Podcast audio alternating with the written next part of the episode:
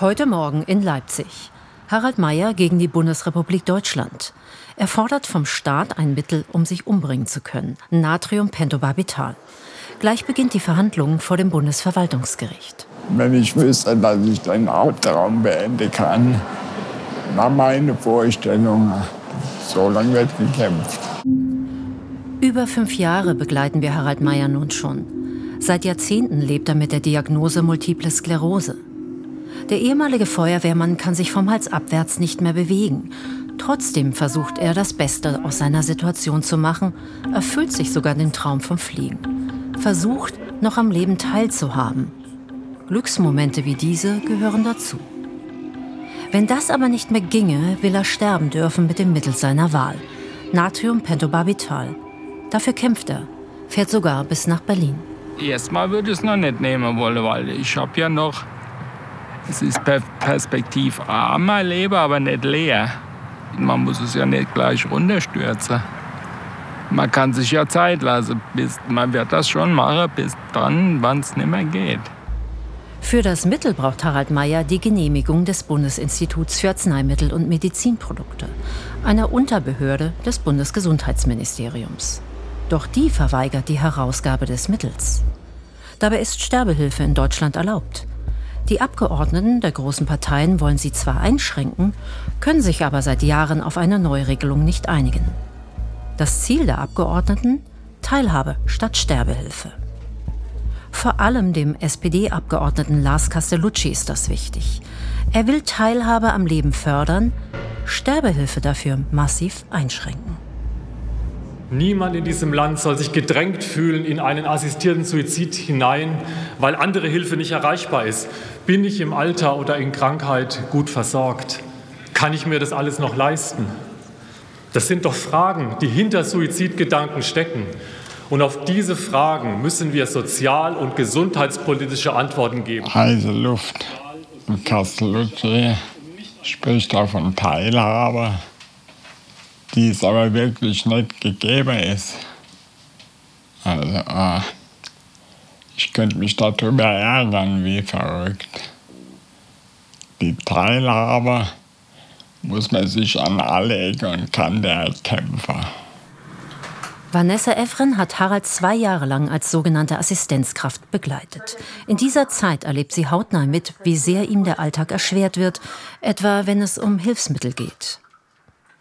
In der Praxis ist es so, dass wenn ein Rollstuhl nicht bewilligt wird, dass das ganze Leben still liegt. Tatsächlich kämpft Harald Meyer seit Jahren bei der Krankenkasse um einen besseren Rollstuhl. Einen wie diesen, der ihn auch auf Augenhöhe hochfahren kann, der ihm ein bisschen Normalität zurückgibt und damit ein würdigeres Leben. Der Rollstuhl ist mein Leben. Ohne Rollstuhl ohne Rollstuhl bin ich nichts. Das sind meine Arme, meine Beine, meine Füße. Und warum ist es auch so wichtig für dich, auf Augenhöhe zu kommunizieren?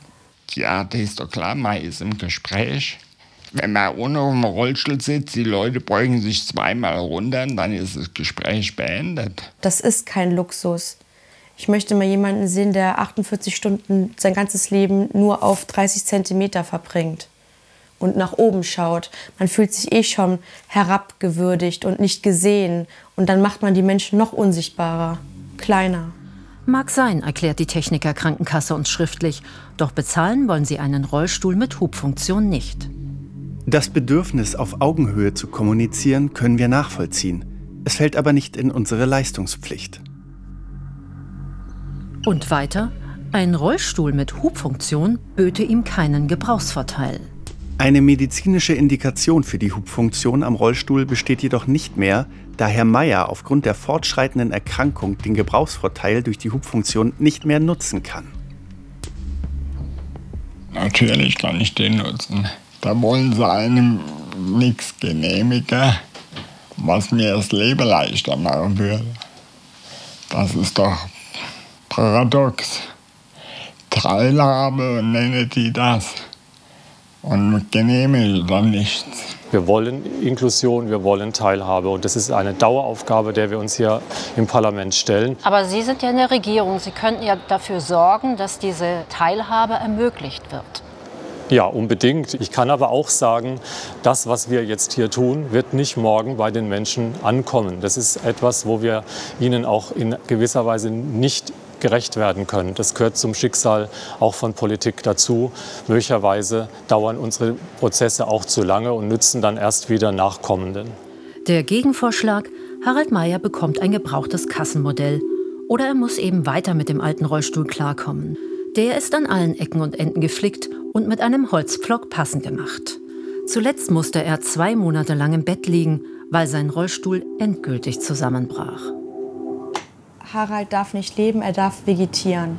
Und ich finde es wirklich krass, dass einerseits Harald um das Sterben kämpfen muss und andererseits ums Leben kämpfen muss. Was will man von ihm? Er darf nicht sterben, er darf aber auch nicht leben. Was darf Harald? die bringen mich noch ins Grab, wenn es so weitergeht. Dadurch spekulieren die vielleicht auch. Bin jetzt mal zynisch. Wolltest ja. du das nicht auch? Äh, ja, natürlich will ich das auch, aber wenn ich die Schmerzen überhand nehme. Nicht jetzt. Und Schmerzen und nicht, wenn es mir relativ gut geht, so wie jetzt. Dann könnte ich aber mit Hilfsmitteln halt mehr anfangen, ja. Schließlich greifen er und Vanessa zu einer ungewöhnlichen Lösung und starten einen Spendenaufruf. Hi, liebe Community, das ist Harry. Er hat einen elektrischen Rollstuhl. Nun war es zuletzt so, dass er von Februar bis April zwei Monate lang komplett im Bett war. Nur 24 Stunden, weil der Rollstuhl kaputt war. Nun haben wir 10.000 Euro gesammelt für einen neuen Rollstuhl, weil die Kassen ihn ablehnen. Es würde uns die Welt bedeuten, wenn ihr dieses Video teilt. 40.000 Euro kommen zusammen. Genug für den neuen Rollstuhl. Da habe ich die Krankenkasse angeboten ich zahle die, zahl die Differenz zum höherwertigen Rollstuhl, wie ich nachhaben will, selbst. Aber selbst das wird mir abgelehnt. Dennoch fährt Harald zur Rehacare, einer Fachmesse für Hilfsmittel, die ein selbstbestimmtes und damit würdigeres Leben versprechen. Ich kaufe jetzt einen Rollstuhl mit dem Spendegeld. Wahnsinn!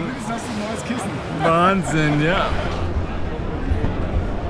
Hier könnte ich den ganzen Tag verbringen. Da gibt es viele Hilfe, wenn man Geld hat.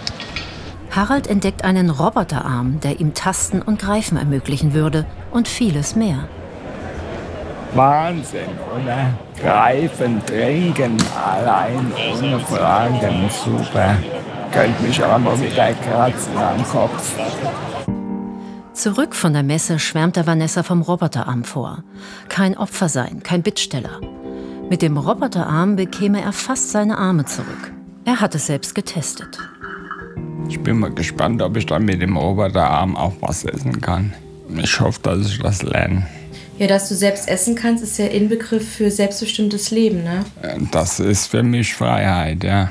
Hast du wieder deine eigene Hand? Ja, das ist doch offensichtlich, dass ich eine neue Hand brauche. Dass man um alles so kämpfen muss, was offensichtlich ist. Tatsächlich will die Krankenkasse auch den Roboterarm nicht bezahlen. Begründen will sie das vor der Kamera trotz Anfrage nicht. In der Ablehnung schreibt die TK an Harald Mayer. Ein Roboterarm bietet Ihnen keine Gebrauchsvorteile. Er verbessert Ihre selbstständige Lebensführung nicht. Sie benötigen weiterhin umfangreiche personelle Hilfe durch Ihre Assistenzkraft. Seine Krankenkasse präsentiert sich auf der Pressekonferenz der Rehacare. Mitten im Leben stehen ist das Motto. Teilhabe. Hilfsmittel können diese ermöglichen. Wir nutzen die Gelegenheit und fragen bei dem Pressesprecher nach. Wir sind uns hier ja alle einig, dass Hilfsmittel mehr Teilhabe ermöglichen für Menschen mit Behinderung. Warum ist es dann so schwierig, diese Hilfsmittel zu bekommen für Betroffene? Naja, das, ist, das Problem ist, die Wirtschaftlichkeit steht im Sozialgesetzbuch, also in den Vorgaben, die die Politik uns gibt. Und an diese Vorgaben sind wir gebunden. Da steht drin, wirtschaftlich ausreichend nützlich und dem wissenschaftlichen Stand entsprechend. Viele haben nicht die Zeit zu warten, bis die Politik handelt. Dann geht es darum, dass sie schnell Hilfsmittel bekommen, ohne ein Hin und Her. Also ich bin mir ziemlich sicher, dass in Deutschland jemand, der ärztlich verordneten Hilfsmittel braucht, das auch sehr zeitnah bekommt. Das war ärztlich verordnet. Aber zeitnah, was ist denn zeitnah? Reden wir von Jahren, oder? Warum es in der Praxis häufig lange dauert, die gepriesenen Hilfsmittel, wenn überhaupt, zu bekommen, dazu will uns der Pressesprecher nichts sagen. Die Verantwortlichen säßen in Berlin, sprach's und ging. Wir sind alle grundsätzlich dafür, dass sorgsam und sparsam mit öffentlichen Geldern umgegangen wird. Das ist die eine Seite. Und auf der anderen Seite haben wir Schilderungen, wie Sie sie jetzt auch äh, mir geben, äh, wo das dann als im Einzelfall unangemessen ist und dass sich diese Einzelfälle auch häufen. Wenn echte Teilhabe ermöglicht wird, denken Menschen mit Behinderung nicht an Suizid, heißt es gebetsmühlenartig aus Berlin. Immerhin, nach zähem Hin und Her bekommt Harald den Roboterarm doch von der Kasse. Aber solche Kämpfe gehen an die Substanz. Und zum neuen Jahr kündigt ihm auch noch der Pflegedienst. Ich hatte voll Panik und ich weiß nicht, wie es weitergeht. Wie geht das jetzt innerhalb von sechs Wochen weiter? Das ist so kurz. Angst habe ich total. Wir fragen beim Geschäftsführer des ambulanten Dienstes nach. Wieso kann Harald Mayer nach fünf Jahren plötzlich nicht mehr betreut werden? Es liegt eigentlich daran, dass sich der gesundheitliche Zustand von Herrn Mayer massiv verschlechtert hat. Es kam zu seiner Erkrankung eine oder durch die Erkrankung eine massive Aspirationsproblematik. Also Sie meinen natürlich mit Aspirationsproblematik, dass Harald Mayer immer schlechter Luft bekommt und dass Sie Angst haben, er könnte ersticken, wenn er sich verschluckt? Genau, das ist die Angst. Also das heißt, eigentlich ist er zu krank für Sie geworden. Die Krankheit ist zu weit fortgeschritten für einen Dienst mit Nichtfachkräften. Fachkräfte rund um die Uhr kann Harald sich nicht leisten. Bliebe das Heim. Das Leben in einem Heim würde für ihn bedeuten, dass das ganze soziale Umfeld und Netzwerk und sein, seine Wohlfühloase hier wegbricht. Unvermeidbar ist, Harald wird Vanessa gehen lassen müssen und damit eine Gefährtin verlieren, mit der er noch einiges erleben konnte. Das ist Freundschaft geworden, das ist viel, viel mehr. Dadurch, dass die Versorgung endet, heißt es für mich, dass eine Ära zu Ende geht, eine Freundschaft. Und ich fühle mich so, als würde ich ihn im Stich lassen. Mit viel Aufwand findet er neue Assistenten. Aber das alles deprimiert und lässt ihn wieder an den anderen Kampf denken, den um das Sterbemittel. Je weniger Hilfe ich und Teilhabe ich bekomme, umso lieber wäre mir es doch, ich wäre nicht mehr da. Politiker glauben ja, wenn du ein Sterbemittel im Schrank hast, setzt es dich unter Druck, es zu nehmen. Ach was, das setzt mich doch nicht unter Druck. Die mangelnde Teilhabe setzt mich unter Druck. Ich würde noch gern ein paar Dinge erleben, bevor ich die Sterbehilfe in Anspruch nehme. Heute Mittag in Leipzig. Noch keine Entscheidung. Das Urteil wird in knapp zwei Wochen verkündet. Dennoch. Der Weg hat sich gelohnt. Und dann wird das Natriumpentobarbital bald hoffentlich herausgegeben. Ja. Wenn wir ein positives Urteil haben, das werden wir am 7.11. wissen, dann kann es aus meiner Sicht relativ schnell gehen, dass Harald Mayer dieses Mittel bekommt. Das liegt allerdings auch an dem Bundesinstitut für Arzneimittel und Medizinprodukte, ob es diese Entscheidung des Bundesverwaltungsgerichtes respektiert. Wer entscheidet über Leben und Tod? Sechs Jahre währt nun sein Kampf gegen den Staat. Nach der Verhandlung heute ist Harald zuversichtlich, dass er endlich sein Sterbemittel bekommt. Nicht um sich gleich zu töten, sondern um sich die Selbstbestimmung zu erhalten, wenn das Leben ihm nicht mehr lebenswert erscheint.